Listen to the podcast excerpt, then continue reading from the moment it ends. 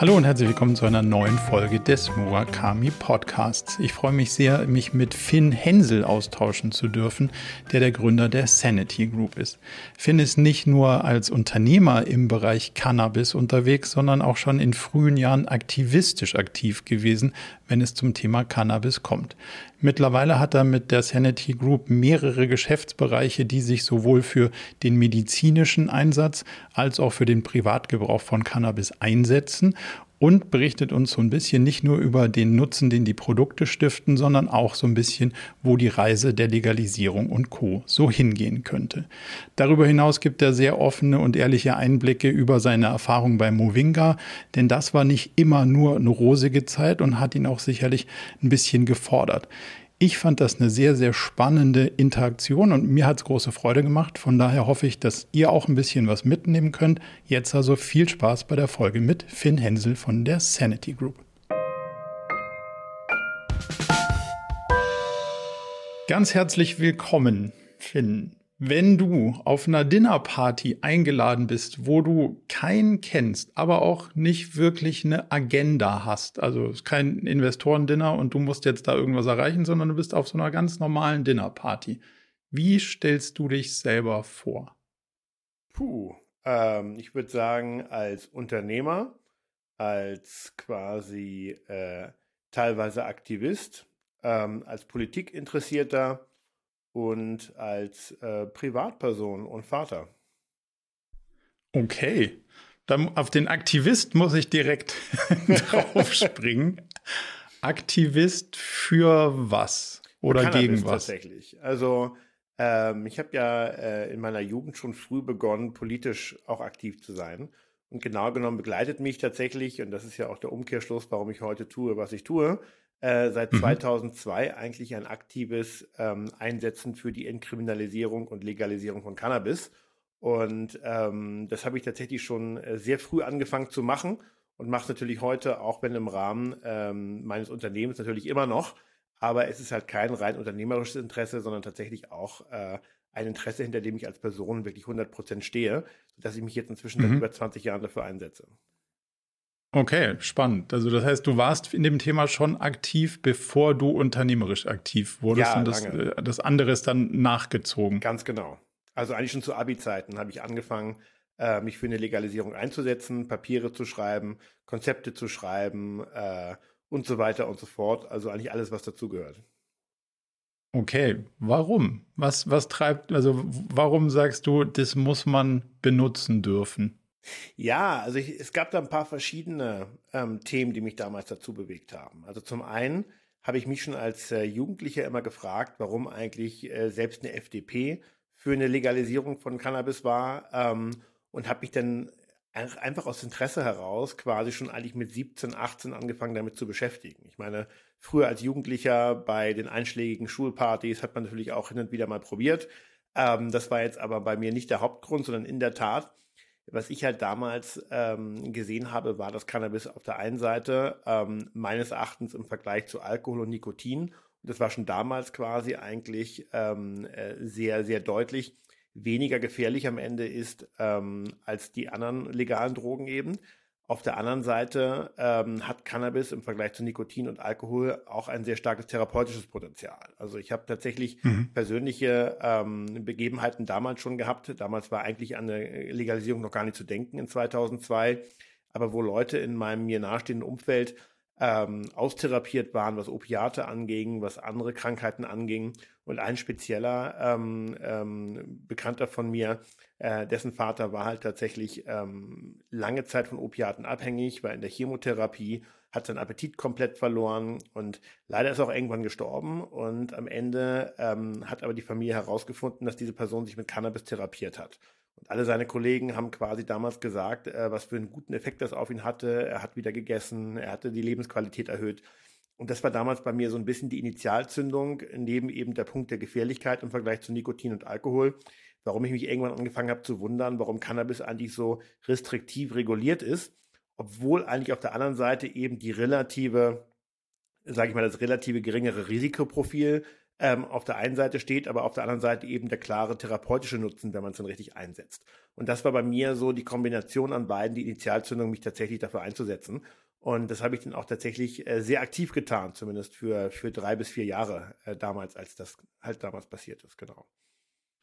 Was würdest du sagen auf der Haben-Seite? Was sind die größten Benefits auf der wirklich gesundheitlichen Seite? Also jetzt nicht auf der es macht einen lustigen Abendseite, sondern wirklich, wo du sagst, aus, aus, der, äh, aus der Perspektive ist es wirklich anzuführen, das sind die Health Benefits, die man, die man da herausarbeiten sollte. Ja, also ich meine, man hat heute immer noch kein komplettes Bild, weil tatsächlich durch die langjährige ähm, ähm, Verbotspolitik auch im Bereich Medizinalcannabis wurde leider nie ähm, die Forschung so vorangetrieben wie in anderen Bereichen in der Medizin eines der wenigen Länder, die wirklich sehr führend schon in den 90er Jahren waren in der Bereich Cannabisforschung war Israel. Dort kommen quasi auch heute noch die meisten Forschungsergebnisse her. Ähm, was heute eigentlich bewiesen ist, ist, dass es eine sehr gute Add-on-Therapie zur Schmerztherapie sein kann, also sehr stark die Lebensqualität von Menschen erhöhen kann, die chronische Schmerzen haben, äh, die vielleicht auch bei Opiaten austherapiert sind oder vielleicht sogar eine Opiatsucht entwickelt haben. Gerade die Opiatkrise in den USA ist da auf jeden Fall ein starker Anlass, dort drüber nachzudenken, Alternative eben Wirkstoffform zu geben, zum Beispiel in Form von Cannabis. Von daher Schmerztherapie ist auf jeden Fall ein Haken dran. Was sehr klar auch zum Beispiel ist, ist in der Chemotherapie. Jeder, der Cannabis auch mal äh, privat probiert hat, weiß, dass es danach die sogenannten Munchies gibt. Sprich, man wird sehr hungrig im Nachgang des Konsums. Ähm, was für viele dann eher als negativer Seiteneffekt ist, kann für Chemotherapie-Patienten zum Beispiel sehr positiv sein, äh, weil eben gerade mhm. die Chemotherapie dazu führt, dass man unter Appetitlosigkeit leidet und das auch langfristig den Körper schwächt. Und hier kann Cannabis eben auch durch die Appetitanregung einen sehr starken positiven Effekt auf den äh, Patienten haben. Andere Themen, die sind noch so ein bisschen in den Kinderschuhen. ADHS, also Aufmerksamkeitsdefizitsyndrom, ist eine Sache, die immer weiter erforscht wird und schon teilweise mit Cannabis therapiert wird. Gleiches zum Beispiel posttraumatische ähm, Stresssyndrom äh, wurde ganz klar und ganz lange an Veteranen in den US-Kriegen ähm, beobachtet, dass eben dort ähm, Veteranen an Kriegen die quasi diese Belastungsstörungen haben, sich sehr erfolgreich mit Cannabis therapiert haben ähm, und wieder quasi Lebensqualität gewonnen haben. Äh, und auf der anderen Seite eben auch ähm, andere Dinge wie zum Beispiel Schlaflosigkeit, ähm, äh, quasi körperliche Schmerzen, aber eben auch äh, andere Stresssymptome wie Nervosität und so weiter, die halt alle schon ähm, äh, zumindest in Ansätzen gute Forschungsergebnisse haben, wo Cannabis wirken kann. Oder halt eben auch Epilepsie ähm, und eben Schizophrenie eben auch, wo es tatsächlich sehr starke Ansätze gibt. Die Forschung steht aber noch in den Kinderschuhen. Also von daher gesundheitlich auf der Habenseite sicherlich kein Allheilmittel, aber tatsächlich sehr starkes Potenzial, mit dem Vorteil auch ein Naturarzneimittel zu sein, relativ geringe Nebenwirkungen im Vergleich zu Psychopharmaka und anderen äh, Schmerzmitteln wie Opiaten zum Beispiel. Von daher also auf jeden Fall ein sehr starkes und potentes ähm, Potenzial, was dort in der Pflanze steckt. Was würdest du sagen, steht auf der Risikoseite, wenn, wenn das alles auf der Habenseite steht? Ja, also auf der Risikoseite für mich ganz klar, ähm, es kann Psychosen induzieren, sprich gerade wenn man als Jugendlicher Cannabis konsumiert und das Gehirn noch nicht ausgebildet ist, wenn man denn genetisch ohnehin ähm, oder äh, quasi aus der Erbfolge ähm, heraus unter dem Risiko leidet, unter eine Psychose zu fallen, dann kann Cannabis hier manchmal der Auslöser sein. Das steht definitiv auf der Risikoseite auch ähm, eine starke Nutzung quasi in der, äh, von Minderjährigen kann auch negative Eigenschaften aufs Gehirn haben. Und natürlich äh, auch, äh, und das darf man nicht unterschätzen, hat natürlich auch Cannabis ein Suchtpotenzial. Das Schöne nur, um hm. das gleich äh, vorwegzunehmen, Cannabis hat kein körperliches Suchtpotenzial, sondern ein psychisches. Sprich, wer das vielleicht kennt, ähm, äh, der Cold Turkey, wenn man lange Zeit viel Alkohol getrunken hat als Alkoholiker oder äh, manche munkeln auch, nachdem man quasi beim Oktoberfest zwei Wochen lang vor Ort war, hat man quasi tatsächlich körperliche Erscheinungen wie äh, Schweißausbrüche oder quasi wird kalt, Schüttelfrost. All das hat man bei Cannabis nicht. Sprich, der Vorteil von Cannabis ist, es ist eine rein psychische Abhängigkeit. Man kann also einfacher von loskommen wieder, wie bei, äh, als zum Beispiel bei, äh, bei äh, physischen Abhängigkeiten wie Alkohol, aber auch andere Drogen. Und natürlich steht das im Vergleich dann eher auf der positiven Seite, aber ist nicht zu unterschätzen. Sucht ist Sucht und dementsprechend muss man dort auch sehr verantwortungsvoll mit umgehen. Jetzt habe ich verstanden, dass ihr bei der Sanity Group mehrere Ansätze habt, um mit unterschiedlichen Formen, jetzt wird es wahrscheinlich noch eins komplizierter, ähm, unterschiedliche Lösungen zu produzieren. Also das heißt, es gibt ja einen rein medizinischen ja. Weg, der bestimmte Regularien auch hat. Und dann gibt es, ich nenne ihn mal den, den B2C oder D2C-Weg, der nicht so reguliert ist, der aber auch nicht die, die ganze Potenz der, der Pflanze hat. Kannst du uns genau. die Welt mal kurz aufklappen und, und uns das mal sortieren, warum ja. es unterschiedliche Wege gibt und warum ihr die auch alle gleichzeitig beschreitet? Finde ich auch spannend. Ja, also vielleicht für die Leute, die die Cannabispflanze nicht so im Detail kennen. Ähm, die Cannabispflanze hat Wirkstoffe. Ähm, das sind die sogenannten Cannabinoide. Äh, das bekannteste ist definitiv THC. Äh, das ist das, was einen Heil macht, was psychoaktiv wirkt und genau genommen auch das, was man heute unter einem Betäubungsmittel versteht. Ähm, aber THC ist eben nur eins von über 100 Cannabinoiden. Und äh, was die Forschung in den letzten 20, 30 Jahren gezeigt hat, ist, dass jedes Cannabinoid eigentlich das Potenzial hat, anders auf den Körper zu wirken. CBD zum Beispiel ist ein anderes Cannabinoid. Äh, CBD ist nicht psychoaktiv, deswegen kein Betäubungsmittel und dementsprechend deutlich einfacher reguliert. Trotzdem ist die Vision der Sanity Group immer gewesen, das gesamte Potenzial der Cannabispflanze inklusive aller ihrer Cannabinoide für die menschliche Gesundheit und Wohlbefinden zu nutzen. Und dementsprechend haben wir uns von Anfang an überlegt, welche Geschäftsmodelle stecken hinter welchen Cannabinoiden, wo kann man sie heute schon anwenden, wo sind sie vielleicht Arznei, wo sind sie vielleicht Nahrungsergänzungsmittel, wo sind sie vielleicht am Ende Kosmetik? Und wo kann es wirklich helfen. Und äh, dementsprechend haben wir damals gesehen, dass Cannabis insgesamt noch in den Kinderschuhen stand weswegen wir uns eher breit aufgestellt haben, weil wir damals gesehen haben, dass jeder Markt an sich noch nicht groß genug ist, sondern quasi gerade erst im Wachsen befindlich ist. Und dementsprechend haben wir uns am Anfang relativ breit aufgestellt. Sprich auf der einen Seite CBD, aber auch andere nicht ähm, psychoaktive Cannabinoide wie zum Beispiel CBG, CBN, CBC, diese zu nutzen und in Form von zum Beispiel Kosmetik sich zu überlegen, wo kann dort Cannabinoide helfen, sprich zum Beispiel gegen Entzündungen. Antientzündlichkeit ist zum Beispiel eine Sache, die sehr gut belegt ist inzwischen bei Cannabis, was gerade bei empfindlicher Haut ähm, sehr gut funktionieren kann. Äh, aber eben auch, aber da gibt es immer das Problem Novel Food im Bereich der Nahrungsergänzungsmittel. Dort haben wir einen Novel Food Antrag gestellt. Das bleibt aber regulatorisch immer noch schwierig. Bis hin eben zur mhm. medizinischen Seite, wo es halt auch um THC, aber auch um CBD geht, wo es dann wirklich um sehr starke Indikationen gibt von Menschen, die halt äh, wirklich ähm, ja starke Probleme haben und genau in den äh, Krankheitsgebieten, die wir gerade schon gesagt haben, sprich chronischer Schmerz, psychische Probleme, Epilepsie, Tourette-Syndrom, Appetitlosigkeit in der Chemotherapie und und und. Und dementsprechend haben wir uns damals gesagt, wir wollen eigentlich zwei Geschäftsbereiche aufstellen, eben einmal den weniger regulierten, der sich quasi eher im Bereich Kosmetik und Nahrungsergänzungsmittel mit Cannabinoiden beschäftigt und die in den Markt bringt und auf der anderen Seite eben den medizinischen Markt, der halt eben auch mit THC ähm, hantiert, was halt ein Betäubungsmittel ist, aber tatsächlich sehr viel Potenzial bei verschiedenen Therapieformen hat. Ist das eher eine Entscheidung gewesen aufgrund der Regulatorik? Also, dass du sagst, der eine Teil ist stärker reguliert als der andere und deswegen trennt man das voneinander, damit die Nahrungsergänzungsmittel nicht mit den Medikamenten irgendwie so sich mhm. gegenseitig in die Quere also auch kommen? Das. Ich meine, Oder ja, also ich meine auch das, ja. Ich meine, du hast zum Beispiel auch, ich nenne immer so als Beispiel ähm, Bayer, ja. Also auch Bayer macht von wirklich äh, hardcore verschreibungspflichtiger Medizin, inklusive auch Betäubungsmittel, bis hin zu Nahrungsergänzungsmitteln ähm, wie Vitamintabletten, machen die alles, ja. Und auch ein Johnson Johnson ist genauso. Also von irgendwelchen kosmetischen Mundölen bis hin zu ähm, wirklich starken Arzneimitteln, ähm, Corona-Impfung und, und, und, ist Johnson Johnson auch überall dabei. Und natürlich wird dort auch getrennt in diesen Geschäftseinheiten, weil regulatorisch jede Geschäftseinheit ihre eigenen Herausforderungen hat. Sprich, äh, im medizinischen Bereich müssen wir ein äh, registriertes pharmazeutisches Unternehmen sein. Dazu brauchen wir Lizenzen, die vom BfArM oder halt eben den Landesbehörden vergeben werden. Und die laufen natürlich auf eine GmbH. Und dieses GmbH bringt dann halt wirklich Pharmazeutika in den Markt. Und das wollen wir natürlich mhm. nicht vermischen mit, mit Kosmetik oder Nahrungsergänzungsmitteln. Und dementsprechend war es relativ klar für uns, dass wir halt nicht mit der gleichen Marke und der gleichen Firma äh, all die Bereiche halt bedienen, sondern tatsächlich uns überlegen, wo kann Cannabis in all seinen Darreichungsformen am meisten bringen. Sprich, wir haben uns für die beiden Bereiche entschieden und daraus am Ende zwei Business Units gemacht, die wir nicht vermischen wollten, sowohl aus regulatorischer Sicht als auch aus Konsumentensicht. Wenn man jetzt so ein bisschen sich mit Vermarktbarkeit beschäftigt, dann sind so Sachen wie CBD ja irgendwann dann mal zum Trend geworden, könnte man wahrscheinlich ja sagen. und da ist dann immer so ein schwieriges Feld. Ich komme aus einer Gesundheitsecke und plötzlich läuft es bei Instagram saugut und Hauptsache steht CBD drauf, dann läuft es noch besser.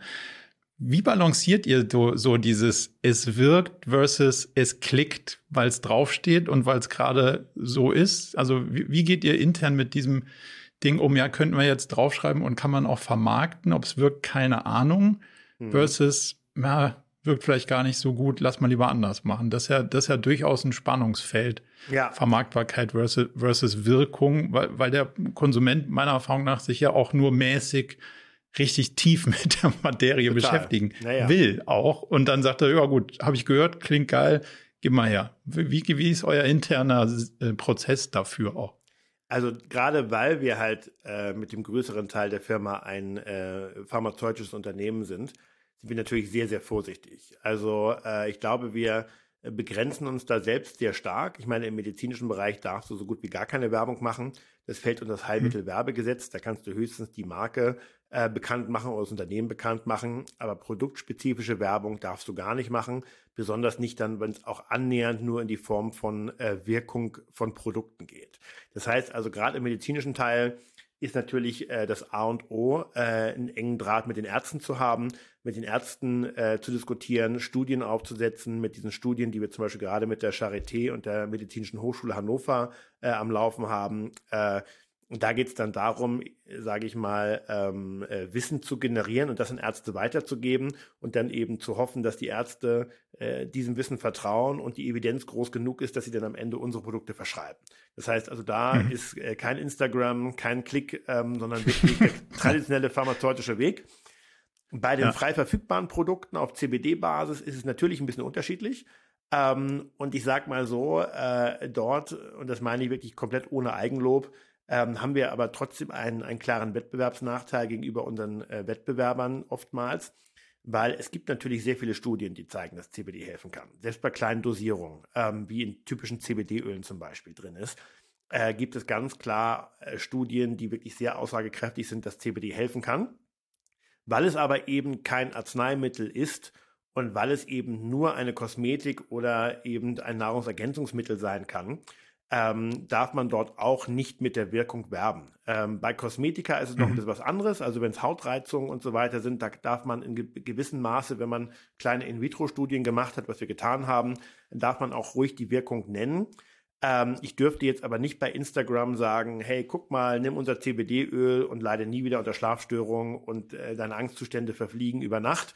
Ähm, das wäre Heilmittelwerbegesetz. Das klickt wahrscheinlich hervorragend, aber ähm, das machen wir absichtlich nicht, um uns selbst zu begrenzen. Aber wenn man mal sieht, leider, und so ist es nun mal in unserer Branche, ähm, das sehen nicht alle so, gerade weil viele Firmen eben keinen pharmazeutischen Teil haben. Äh, oftmals sieht man da teilweise hanebüchene ähm, Werbung für CBD, die quasi eigentlich CBD als Wundermittel bewerben, was eigentlich alles kann. Und das ist natürlich immer schade, weil wenn der Regulator das sieht, werden immer alle Firmen in einen Topf geworfen. Wir versuchen da aber wirklich sehr vorsichtig zu sein und sind normalerweise halt wirklich sehr, sehr konform mit dem HWG, sodass wir quasi eher dazu tendieren, dass es nicht so gut klickt, aber dafür seriös ist, was aber eben auch bedeutet, dass wir vielleicht hier und da mal einen Wettbewerbsnachteil gegenüber aggressiveren Wettbewerberinnen haben. Wie würdest du als Benutzer damit umgehen, wenn du sagst, puh, jetzt habe ich hier irgendwie so einen Trend identifiziert, der irgendwas mit meiner Gesundheit zu tun hat, ähm, aber ich weiß es ja nicht so genau, weil nicht mein Fachgebiet. Jetzt haben mir fünf Influencer gesagt, seit sie das nehmen, schlafen sie wie die Bombe und einer sagt, boah, puh, also schläfst zwar gut ein, aber richtig gut durchschlafen kannst du nicht und ich habe auch so einen Ring und habe es bewiesen, das stimmt alles gar nicht now what? Also ja. was, was machst du jetzt als, also, als Benutzer damit, du, ich meine, wenn, du, wenn, du, wenn du rausfinden willst? Wenn es äh, ein frei verfügbares Produkt ist, äh, wo, sage ich mal, sehr begrenzte Nebenwirkungen sind, äh, dann hilft nichts besser, als es selber auszuprobieren. Ja? Also mhm. äh, ich sage ja auch immer, ähm, auch Nahrungsergänzungsmittel, auch Cannabinoide, also die Teile der Cannabispflanze, können sehr individuell wirken. Ja, also es gibt da sogenannte Biomarker, das wird jetzt zu tief führen. Das heißt aber, vielleicht hat Cannabis bei manchen Menschen eine ganz andere Wirkung als bei anderen. Je nachdem, hm. äh, wie die genetische Disposition ist, je nachdem, wie das Endokannabinoid-System, das ist das interne System im Nervensystem des Menschen, was mit Cannabis interagiert oder mit Cannabinoiden, wie das quasi genetisch programmiert ist, kann Cannabis eine andere Wirkung haben. Und wie es bei jedem Arzneimittel übrigens ist, kann es sein, dass es bei acht Menschen wirkt und bei zwei Menschen nicht. Das heißt also, mhm. während man bei Arzneimitteln wahrscheinlich schon noch ein bisschen mehr aufpassen muss, was das Nebenwirkungsprofil ist, würde ich den Leuten bei CBD zum Beispiel raten, probiert es einfach, äh, ob es was für einen tut oder nicht. Ähm, und am Ende ähm, muss man dann selber entscheiden, ob man lieber für CBD äh, geht oder lieber zu Baldrian oder Lavendel oder was auch immer in dem Bereich Natur, äh, Naturstoffe dort einem helfen kann. Sprich, ich würde niemals mich nach draußen stellen und sagen, CBD wirkt für jeden immer, ähm, das ist eine sehr individuelle Sache, ähm, aber die Umfragen, die wir sehen, ähm, auch unter unseren eigenen Kunden, zeigen, dass die Leute tatsächlich sehr, sehr zufrieden mit den Produkten sind. Und tatsächlich, dieser Hype ist ja auch nicht nur gesteuert durch die Medien gewesen, sondern eben durch viele Nutzer, die dort wirklich positive Effekte gesehen haben. Von daher wäre meine Antwort immer, äh, was Influencer einem erzählen, soll man sowieso wahrscheinlich erstmal mit einem, ähm, mit einem, äh, wie soll man so schön auf Englisch, with a pinch of salt, ja, ähm, nehmen und am Ende wenn es einen interessiert und es eine Indikation ist, die wirklich für einen relevant ist, muss man es halt selber ausprobieren. Wenn es für einen funktioniert, dann ist es doch super. Und wenn nicht, muss man halt überlegen, was anders vielleicht funktionieren kann. Jetzt hast du ja vorhin gesagt, dass du, dass du aktivistisch auch ein bisschen unterwegs bist. Wie, wie guckst du da drauf, dass wir damit natürlich auch eine gesellschaftliche Entwicklung beflügeln, die deinen Lebensstil weiterhin, sagen wir mal, brutal ankurbelt, dass du dich tagsüber so richtig aufdrehst und fertig machst, dass du abends dann irgendwie was brauchst, um dich wieder runterzubauen. Wie, wie schaust du da drauf? Ist das gesellschaftlich gut oder würdest du sagen, ihr müsst auch gleichzeitig mit einem Auge immer da drauf schauen, euch selber wieder abzuschaffen? Was ist denn da dein Blick? Ist eine sehr interessante Frage. Ich habe mal vor, oh, das muss jetzt wahrscheinlich drei, vier Jahre, das war noch vor Corona, habe ich mal ein Interview mit einem amerikanischen Psychologen gelesen und äh, der hat gesagt in dem Interview, dass die Droge der 90er war Koffein und Kokain, sprich die Leute wollten immer mehr, besser leisten, mehr leisten, äh, wollten nur hochkommen und nur quasi ähm, mehr haben, während äh, mhm. in Anführungszeichen die Droge ähm, des 21. Jahrhunderts ist Baldrian, Tee, ähm, äh, Lavendel und äh, eben Cannabis. Warum? Weil die Leute okay. äh, es inzwischen satt haben, immer nur oben zu sein, sondern auch mal wieder runterkommen wollen. Ich glaube, das ist okay. ein gesellschaftliches Phänomen. Ich glaube, ähm, Cannabis ist nicht schuld daran, dass wir quasi nee. runterkommen müssen. Es bekämpft halt die Symptome in dem Falle. Aber natürlich, äh, grundsätzlich bin ich der Auffassung, ein gesunder Lebensstil ist besser als jedes Nahrungsergänzungsmittel. Ja, das heißt also, wenn du mich fragen würdest, äh, wenn ich die freie Wahl hätte, wie führe ich ein beruhigtes Leben mit gutem Schlaf, würde ich natürlich sagen, such dir einen Job, äh, der dazu passt, such dir ein Umfeld, was dazu passt, stress dich nicht mhm. zu sehr ähm, und, und dann brauchst du weder CBD noch andere Nahrungsergänzungsmittel, dann brauchst du auch kein äh, THC, sondern du ernährst dich einfach gesund und hast ein gutes Leben. Das Problem ist halt, das ist in der heutigen Gesellschaft eine Illusion, weil in der Tat, und ich glaube, das dreht sich so ein bisschen seit Corona, aber ich glaube in der Tat, ähm, sind diese Extreme immer mehr geworden. Also tagsüber noch mehr leisten, noch stärker werden und mhm. abends dafür Probleme haben, runterzukommen. Das heißt, äh, CBD kann hier ein, ein interessanter ähm, Aspekt sein oder Cannabis gesamthaft, um dieses Symptom zu lindern. Gesünder wäre aber sicherlich den Lebensstil zu ändern, was aber, glaube ich, noch nicht dem absoluten Zeitgeist entspricht.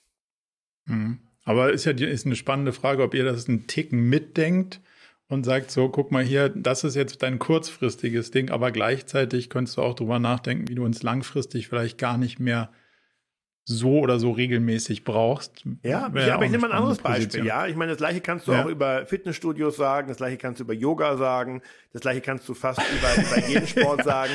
Wenn du, ja. wenn du dich so äh, quasi äh, ohnehin in deinem täglichen Leben jede Stunde gesund verhältst, gesund ernähren würdest, ähm, genug Schritte Absolut. läufst am Tag, dann brauchst du abends auch kein Yoga mehr machen, weil dann bist du ja schon da, wo du bist. Aber ich glaube schon, und dann brauchst du auch nicht mehr in die mhm. Sauna zu gehen, dann brauchst du nicht mehr in den Wellness-Tempel zu gehen, weil die Leute müssen sich dann ja nicht mehr entspannen, weil quasi das ja schon ein Teil ihres Lebens geworden ist. Und ich glaube, ähm, natürlich ist meine Vision einer perfekten Welt, äh, dass eben alle Menschen das Leben führen, was für sie das Richtige ist und idealerweise eben äh, weder Yoga noch Wellness-Tempel ähm, noch andere äh, Zusatzstoffe brauchen. Ich glaube aber ehrlicherweise ist es eine Illusion, aber natürlich äh, mhm. trotz wirtschaftlicher Gründe, warum ich natürlich freue, wenn die Leute Cannabis äh, in gewisser Art und Weise konsumieren, glaube ich, ist es immer noch besser, ähm, wenn die Leute einfach ein gutes, gesundes Leben führen. Und ich glaube, Cannabis kann hier unterstützend wirken, wird aber sicherlich nicht die ursprünglichen Probleme eines stressvollen Lebens besiegen. Und ich glaube, da ist jeder selber mhm. gefragt und wahrscheinlich auch die gesamtgesellschaftliche Entwicklung. Ja, finde ich aber einen guten, also finde ich eine gute, gute Blickrichtung, die du da drauf hast. Und ich sage ja, das löst auf jeden Fall, sondern es ist, ja.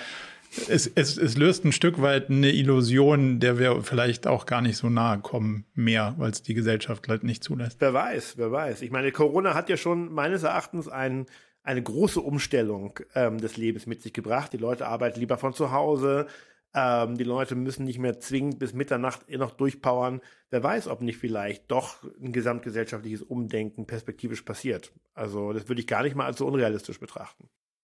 Aber also keine Ahnung, ob ihr quasi aus eurer User Group da irgendwie Reaktionen draus habt, aber meine Wahrnehmung ist eher, dass das also nicht zur Entspannung beigetragen hat, dass Leute zu Hause arbeiten oder so, sondern dass es jetzt quasi noch einen drauflegt, weil man jetzt steht man auf und ist sofort im Zoom-Call. Früher war man wenigstens noch auf dem Weg ins Büro und hat sich noch so ein bisschen äh, unterwegs besonnen, so. Und das fällt ja. jetzt auch weg. Also das heißt, der Effizienzgrad steigt noch mehr und das dreht irgendwie, das dreht irgendwie den Motor noch einen Ticken schneller, habe ich teilweise. Ja, den, aber den ich frage mich ja trotzdem, ähm, und das ist natürlich auch eine ganz valide Frage, mit der ich mich jeden Tag beschäftige. Ähm, die Leute möchten ja gar nicht mehr zurück ins Büro kommen. Das heißt also, irgendwas scheint es hm. ja den Leuten zu geben, von zu Hause zu arbeiten wenn das jetzt noch stressiger und noch ähm, äh, schwieriger wäre, den Leuten steht es ja frei, ins Büro zu kommen. Ich merke nur, in der Began Anfangszeit von Corona wollte niemand von zu Hause arbeiten. Und als wir das Büro das erste Mal mhm. geschlossen haben, äh, sind die Leute Sturm gelaufen und sagten, um Gottes Willen, ich muss ins Büro, ich habe Kinder zu Hause, ich raste aus in meinen eigenen vier Wänden. Jetzt ist Corona ja. vorbei, das Büro ist schön, aber das Büro ist auch leer. Und mindestens 50 Prozent unserer Leute, würde ich sagen, entscheiden sich jeden Tag aufs Neue darauf, von zu Hause zu arbeiten. Ähm, mhm. Dementsprechend, scheinbar muss es ja auch einen positiven Effekt für die Menschen haben. Wie ist dein persönlicher Blick darauf? Würdest du sagen, du hättest es lieber anders? Denkst du über Policies nach, sowas wie x Tage die Woche oder so und so oft im Monat muss mal sich mal physisch sehen?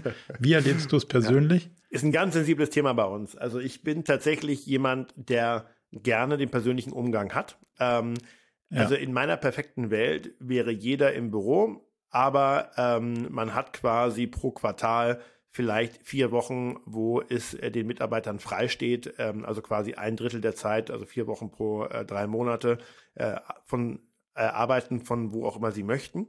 Ähm, natürlich in Absprache mit den Teams, um zu gucken, ob da wichtige Termine zwischendrin sind. Ich glaube aber tatsächlich, äh, dass dieses Miteinander, ich nenne es immer Shoulder-Rubbing im Büro, gerade in Startups, die mhm. in der mhm. Anfangsphase sind, wo Kreativität, wo Ideen gebounced werden müssen, wo Sparring stattfindet und wo die Leute vor allem auch alle gemeinsam in einer Vision arbeiten, dass da der persönliche Kontakt ultra wichtig ist. Ähm, ja. Wenn man dann erstmal, sage ich mal, mal nach Zahlen in eine äh, sichere Zukunft segelt und eigentlich alle genau wissen, was sie zu tun haben, dann glaube ich, kann Homeoffice auch als Standard ähm, äh, sich durchsetzen und sich tut es sicherlich in vielen Unternehmen auch. Ich muss aber ganz ehrlich sagen, ich merke jedes Meeting, gerade interaktive Meetings, die noch in Person stattfinden mit dem Whiteboard. Vielleicht bin ich da auch echt ein alter Hase und ein bisschen von gestern, aber habe ich immer als produktiver wahrgenommen als als Meetings, trotz der tollen Tools, die man mit Miro und so weiter hat, die mhm. online stattfinden weil ich eben schon glaube, die Identifikation mit der Person, mit den Leuten, mit dem Team, mit der Firma ist einfach höher im persönlichen Kontakt. Und ich habe ja auch mal irgendwann mal so eine psychologische Studie gelesen, die sagt, jeder Mensch nutzt alle seine Sinne, um mhm. Interaktion zu haben.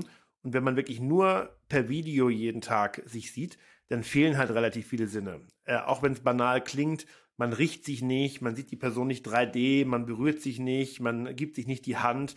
All das führt dazu, dass die Bindungen nicht mehr so stark sind, wie sie im persönlichen Kontext wären. Und dementsprechend, äh, auch wenn ich natürlich sehe, dass die Zeit sich weiterdreht und äh, Mitarbeiter heute auch verlangen, äh, dass man sich dem ähm, zumindest Remote-Option äh, ähm, öffnet, Trotzdem sage ich, wenn ich es mir aussuchen könnte, würde ich lieber mit dem Team tatsächlich jeden Tag im Büro sitzen und eher nur in, in, in, in temporären Zeiträumen, wie zum Beispiel die vier Wochen pro Quartal, den Mitarbeitern erlauben, von wo auch immer zu arbeiten. Ähm, weil ich schon glaube, äh, es hat einen Vorteil. Und wenn ich noch eine Sache ergänzen darf, ich sehe es immer wieder, äh, wenn denn tatsächlich ein Event stattfindet im Büro und wir wirklich alle Leute motivieren zu kommen, und die dann auch wirklich hier sind und zusammen arbeiten, dann ist wirklich an der Kaffeemaschine, die Leute reden, die Leute sitzen zusammen unten, die Leute haben den äh, Lunch gemeinsam und jedes Mal ähm, kommen sie wieder zu mir am Ende des Tages und sagen, Mensch, ich habe ganz vergessen, wie schön es im Office sein kann. Und äh, ich würde mir manchmal wünschen, dass die Leute das äh, mehr als in einen Abend erinnern und vielleicht ja. das auch mitnehmen. Aber wie gesagt, ich bin jemand, der ungern Leute zwingt. Dementsprechend werde ich nie Policies einführen, die sagen, du musst jetzt jeden Tag ins Büro kommen, äh, weil ich glaube, sowas wird auch kontraproduktiv und die Leute entwickeln dann eine Anti-Haltung ähm, und dementsprechend versuche ich lieber durch Incentives wie Team-Lunches, Team-Dinners, All-Hands, ähm, Lunch-and-Learn-Sessions, die Leute zu motivieren, ins Büro zu kommen und es halt eben auch im Büro vielleicht ein bisschen schöner zu machen, als es noch vor Corona der Standard war.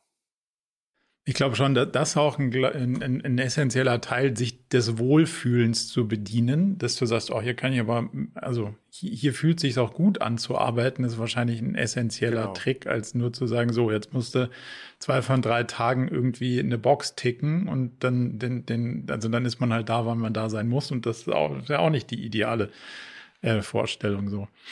Mal unabhängig von dem, wo sind die Leute, wie sind die Leute denn bei euch strukturiert? Also arbeitet jedes Unternehmen für sich? Sind die Leute so ein bisschen auch in mehreren Unternehmen aktiv? Also ist es übergreifend? Und, und wenn ja, sind die Teams quasi immer, also machen die Teams mehr so funktionale Sachen oder machen mhm. die cross-funktionale Sachen? Wie, wie habt ihr da so einmal drüber den, den Schnitt gelegt bei so einer spannenden Organisationsform? Auch ein sehr relevantes Thema bei uns, äh, auch äh, tatsächlich fast ein Evergreen, weil äh, wir hinterfragen uns da durchaus sehr häufig, wie sind wir strukturiert. Ähm, das Unternehmen, die Sanity Group, hält Zentralfunktionen vor. Das sind zum Beispiel HR, das ist Legal, das ist mhm. Finance, mhm. das ist Business Intelligence ähm, und noch ein paar mehr Funktionen. Ähm, natürlich das Office, alle sitzen gemeinsam hier. Trotzdem, aufgrund der regulatorischen Gründe, ähm, sind wir in Business Units ge gegliedert. Sprich, wir haben eigene GmbHs äh, eigentlich für die Teilbereiche, die wir machen. Also wir haben in erster Linie Sanity Care, das ist quasi alles, was well Wellness und Wellbeing macht, äh, mit den Marken This Place und Y. Dann haben wir die Sanity Medical, ähm, das ist alles, was medizinisch macht, mit Biomed und Awei. Ähm, und dann haben wir noch äh, die Sanity Science, das ist unsere Produktionsanlage in Frankfurt äh, die auch nochmal getrennt läuft, aber an Wiremed bzw. an Sanity Medical angedockt ist. Und den haben wir mit, äh, mit Belfry, unser medizinisches Gerät, aber auch mit Endosane, unsere Fertigarzneimittel, ähm, äh, ähm, sage ich mal, äh, Firma, haben wir noch getrennte GmbHs. Und was du normalerweise hast, ist außerhalb dieser Zentralfunktion, die halt oben drüber in der, äh, in der, in der Mutter, quasi Sandy Group sind, hast du eigentlich in jeder GmbH die unternehmensrelevanten Funktionen drin. Sprich, Senti Medical hat ein eigenes Operations-Team, eigenes Sourcing-Team, eigenes Quality-Team, eigenes Marketing-Team, mhm. eigenes Vertriebs Vertriebsteam. Gleiches gilt für die Sanity Care. Äh, Gleiches gilt für äh, die Sanity Science, Gleiches gilt für Endosane und, und, und äh, Belfry.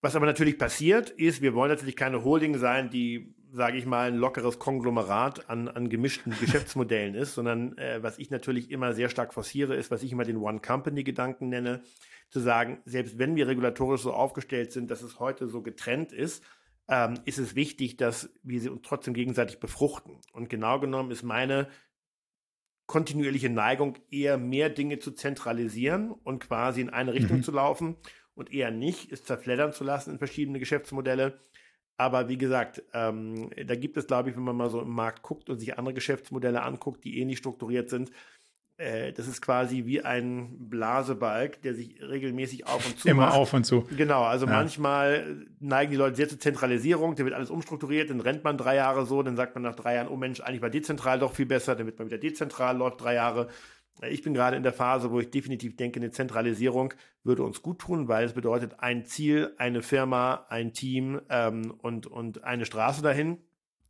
Ähm, das fehlt mir manchmal so ein bisschen in dieser Business Unit Logik, aber natürlich ist es auch dem Gedanken geschuldet, dass äh, wir vor vier Jahren, als wir uns gegründet haben, noch gar nicht wussten, wo die Reise hingeht. Da war die Legalisierung noch mhm. gar nicht in aller Munde. Äh, niemand hat dran geglaubt. Medizinalmarkt war gar nicht klar, wie groß der wird, in welche Richtung der geht. Äh, CBD genau das Gleiche. Was passiert mit Novel Food? Ähm, wie entwickelt sich Kosmetik? Äh, wird das eher liberalisiert? Wird es eher strenger? Und dementsprechend, glaube ich, war es sehr logisch, breit anzufangen, aber ich glaube, dass unser Ziel sein sollte, in den nächsten zwölf Monaten eher in eine Richtung zu laufen.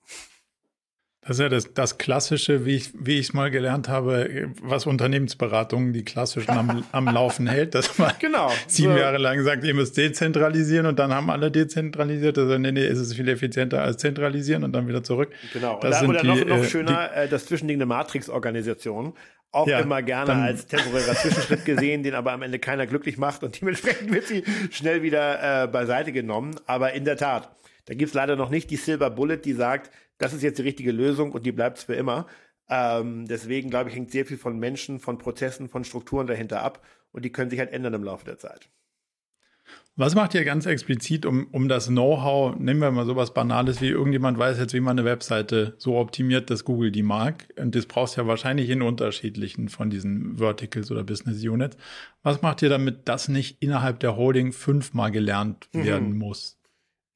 Also nochmal, äh, genau das richtige Thema. Ähm, ich glaube, wir haben auch einen Lernprozess als Firma ähm, äh, hinter uns. Äh, zum Beispiel, wenn du vor drei Jahren unser medizinisches Team gefragt hättest, die hätten gesagt, ach, Newsletter, SEO brauchen wir alles gar nicht, weil solange wir irgendjemanden mhm. haben, der mit seinem äh, Firmenwagen zu den Ärzten fährt und denen erzählt, wie toll unsere Produkte sind, erledigt sich alles andere von selbst. Das ist in der Tat eine sehr doch eher altertümliche Denke, weil in der Tat kann man auch im Bereich äh, Medizin heute sehr viel mehr machen. Man kann äh, Newsletter an Stakeholder schicken, man kann die Website optimieren, man kann Informationen geben, man kann SEO optimieren. Und ich glaube, äh, damals äh, bei Gründung der Firma war es noch eher Chinese Walls zwischen diesen Units. Und im Laufe mhm. der Jahre ähm, ist dann der Gedanke gekommen, auch beim medizinischen Team zu sagen, Moment mal, eigentlich brauchen wir auch eine schöne Website, wir brauchen auch einen schönen Newsletter, die Leute müssen sich online einloggen können. Ähm, während tatsächlich auch im Wellbeing-Team, also im frei verfügbaren Konsumententeam, tatsächlich der Wunsch da war, besser wissenschaftlich zu verstehen, wie funktioniert die Pflanze, den Kunden besser aufzuklären. Das heißt, diese ganz klaren Grenzen, die es am Anfang gab, die dann auch teilweise Doppelstrukturen geführt haben, die sind mit, mit dem Laufe der Zeit ab, äh, aufgeweicht. Und ich habe wahrscheinlich vor eineinhalb Jahren mal so einen Kernmoment gehabt, wo wir im Konsumententeam ein riesiges Newsletter-Team haben, die äh, genau wissen, welches Tool sie nutzen, Datenbankmanagement, die, die, die Newsletter optimieren und quasi eigentlich eine wirkliche gut geölte Maschine haben, das am Laufen zu halten. Und parallel das medizinische Team ein Newsletter implementieren wollte, aber statt die Konsumentenjungs zu fragen, äh, wie macht man das eigentlich, sich selber irgendwelche Tools runtergeladen haben und am Ende per BCC mit Outlook äh, 5000 E-Mails versendet haben. Und da war mir das erste Mal klar, um Gottes Willen, ähm, wir bauen hier quasi Chinese Walls und Parallelstrukturen auf. Und seitdem tatsächlich, was ich gerade schon gesagt hatte, ist mein Gedanke gewachsen, eher mehr zu zentralisieren. Und inzwischen haben wir ein zentrales E-Commerce-Team, ein zentrales SEO-Team, zentrales Design-Team, zentrales Copywriting-Team es wird immer sicherlich Sachen geben, die markenspezifisch bleiben, wie zum Beispiel Social Media. Mhm. Aber gerade das Handwerkszeug, das würde ich gerne zentralisieren, dass man quasi eben nicht immer das Rad neu erfinden muss in jeder Geschäftseinheit, sondern wirklich sagt, man hat halt quasi eine zentrale Power Engine, die alle Marken und alle Business Units unterstützt. Und in den Business Units selbst liegen wirklich nur noch die ultraspezifischen Dinge, die wirklich sehr zugeschnitten sind auf die Bedürfnisse der Business Unit. Also du löst das über die Strukturen und also nimmst nicht das Know-how und bringst es fünfmal in die Unit, sondern du löst es eher über die Struktur und sagst, das ist der zentralisierte Ansatz dann langfristig. Ja. Ja. Okay. Also ähm, ich sag mal, das ist alles eine Genese. Ich würde mal sagen, als ich das letztes ja. Jahr beobachtet habe, da habe ich die Teams dann sehr motiviert, äh, dass die Marketing-Teams der verschiedenen Einheiten sich doch mal gegenseitig, ähm, sage ich mal, befruchten in verschiedenen Meetings und ja. mal gucken, welche Synergien man heben kann. Ähm, ich würde mal sagen, das war so der Schritt, ich sag mal so ganz schnell, der 1.0. Und 2.0 ist wirklich, dass man zentrale Teams hat. Und ich glaube, äh, wie schon gesagt, das ist eine Genese. Wir haben angefangen Chinese Walls, dann haben wir angefangen, äh, Wissenstransfer zwischen den Units zu schaffen. Und jetzt kommt der dritte Schritt, eben äh, teilweise die Grenzen komplett zu lösen und zu sagen, man hat zentrale Teams, die diese Arbeit machen. Das Schlimme bei diesem Wissenstransfer-Schritt ist ja, dass alle Seiten immer das Gefühl haben, eigentlich mehr zu geben als zu kriegen. Also eher so, oh, das ist jetzt Zusatzaufwand, anstatt irgendwie, ah, ich kann unterm Strich sogar auch einen Benefit davon generieren. Wenn ich, wenn ich immer nur erzählen muss, was ich gelernt habe und wie es geht, dann ist die, ist das nicht zwingend irgendwie positiv aber es ist ja auch eine kulturelle Frage. Und ich habe mal auf eurer Webseite nachgelesen und du hast mit, ähm, oder da, da konnte ich finden, dass hier so Kultur so ein bisschen Gleichgewicht zwischen hoher Leistung und persönlicher Entwicklung mhm. als, äh, als, als einen zentralen Punkt findet. So. Da finde ich ganz spannend die Frage A, wie definiert ihr Leistung und B, was macht ihr für die persönliche Entwicklung? Weil Leistung, finde ich, ist im heutigen Kontext von einer komplexen Welt gar nicht mehr so einfach an irgendwas festzumachen. Wie, wie schaust du auf die zwei Punkte? Gut, ich sag mal, Leistung ist natürlich sehr individuell, ja. Also du kannst natürlich Menschen, ähm, die ganz verschiedene Aufgaben machen, nicht nach einheitlichen Maßstäben äh, beurteilen. Ich glaube am Ende, äh, wir haben als Firma ein Leitbild, eine Vision. Ähm, wir haben natürlich neben der Vision äh, auch äh, relativ schnöde finanzielle Ziele, auf die wir hinarbeiten möchten. Ähm, wir haben ja auch, sage ich mal, nicht unendlich Geld zur Verfügung, sondern wir haben ein gewisses Maß an äh, oder Kontingent an Geld, mit dem wir irgendwann profitabel werden müssen. Sprich, äh, die Firma muss irgendwann die finanzielle Ziele erreichen und das Leitbild ähm, eben Cannabis für die für die äh, Nutzung äh, zugunsten von Gesundheit und Wohlbefinden nutzbar zu machen. Die beiden Dinge müssen erfüllt sein.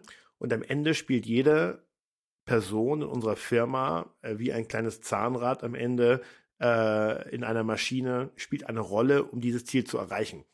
Und je nachdem, wie wir dieses Ziel erreichen und wie die Leute individuell dort ähm, ihre Aufgabe erledigen, das würde ich als Leistung definieren, die sehr individuell sein kann. Ja, also wir haben ein Public Affairs Team. Da ist die Leistung tatsächlich, äh, möglichst viele Politiker, aber auch Regulatoren aufmerksam zu machen äh, wie viel Potenzial in Cannabis steckt, warum das eigentlich gar nicht so eine schlimme Pflanze ist, wie viele immer denken historisch. Ähm, und dementsprechend ist das natürlich sehr, sehr schwer messbar, was man da wirklich erreicht. Aber dort natürlich äh, immer vorne dabei zu bleiben, Papiere zu schreiben, die Politiker aufklären, die die Gesellschaft aufklären, das ist zum Beispiel in dem Bereich eine Leistung. In einem anderen Bereich, wie zum Beispiel ähm, der Vertrieb an Apotheken, Klar, da ist Leistung sehr einfach zu messen, sprich äh, verkauf möglichst viele Produkte an möglichst viele Apotheken und umso mehr Produkte du an mehr Apotheken verkaufst, desto höher ist quasi in der Definition der Leistungsbegriff. Ja, und ich glaube, äh, am Ende ist es sehr individuell äh, und auch nicht sicherlich einheitlich messbar. Aber dafür hat man ja zum Beispiel Tools wie wir nutzen zum Beispiel Trello für agiles Arbeiten, wo wir quasi mhm. Milestones mhm. definieren, die auf unseren äh, OKRs oder auf unseren ähm, äh, Jahreszielen basieren und diese quasi agilen Sprints, die wir dann machen in den Teams, ähm, sind quasi eigentlich ein, äh, ein Inbegriff von Leistung, weil wir halt sagen, okay, wir haben uns ein Ziel gesetzt im Sprint, innerhalb der nächsten zwei Wochen soll Team A das erreichen. Wenn es das Team erreicht, super Leistung. Wenn es nicht erreicht wurde, kann man reflektieren in der Retrospektive, warum es nicht erreicht worden ist. Äh, und ja, da muss man wahrscheinlich sagen, ja, ähm, vielleicht war die Leistung jetzt nicht ganz so gut, kann aber auch externe Gründe haben. Aber ich glaube, das ist schon eine Sache, die uns wichtig ist, weil ich glaube, am Ende müssen wir als Startup schneller, besser, äh, agiler sein als ein Konzern.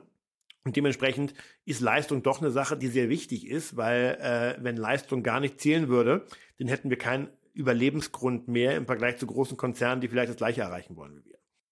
Mhm. Aber wenn ich dich richtig verstehe, sagst du schon auch, dass es nicht ohne den genauen Blick zu beurteilen ist. Also ja. wenn man jetzt sagt, hm, schau mal, äh, ich habe jetzt hier irgendwie Instagram lief immer wie die Bombe, jetzt irgendwie nicht mehr so. Die haben da was mit dem Tracking geändert und irgendwie das Marktumfeld ist auch komisch. Also, aber das heißt, die Zahlen haben wir vor zwei Jahren erfunden, heute sind die nicht mehr, nicht mehr zu erreichen. Dann ist das ja alleine nicht der Leistungsbegriff, sondern ich muss ja dann schon auch in den Diskurs gehen und sagen, wie du gesagt hast, was sind so die externen Faktoren? Total. Wie viel Zeit nehmt ihr euch dafür? Ach du, also ich würde mal sagen, ähm, was wir jetzt zum Beispiel gerade ähm, machen, ist ein Strategieprozess. Ähm, da wird quasi äh, fast die ganze Firma äh, mit einbezogen. Ähm, eben die Frage, wie können wir als One Company stärker arbeiten, wie können wir unsere Ziele schärfen, was wollen wir eigentlich erreichen, hängt natürlich sehr davon ab, wie jetzt auch die Gesetzesgrundlagen ähm, äh, sind. Also wird ja ein Gesetzesentwurf mhm. zur Legalisierung erwartet in den nächsten zwei bis drei Wochen. Parallel gibt es große Entscheidungen im medizinischen Bereich, wie es mit der Verschreibung von Cannabis weitergehen soll. Das heißt, natürlich muss man sich immer ähm, seine eigenen Ziele immer dem anpassen, was man als Rahmenbedingungen bekommt. Ähm, aber danach werden wir quasi, sobald wir dort Klarheit haben, den Strategieprozess vorantreiben. Und dann nehmen wir uns schon Zeit für. Ähm, und aus dem Strategieprozess kommt dann eben äh, pro Quartal ein OKR-Prozess heraus, der halt auch normalerweise eine Woche geht, wo wir uns überlegen, äh, welche Ziele pro ähm, Bereich wollen wir eigentlich erreichen, was sind die Key Results, die dafür notwendig sind, ähm, was sind die Prozessschritte, die wir dafür brauchen, was sind die Milestones, die dahinter stecken.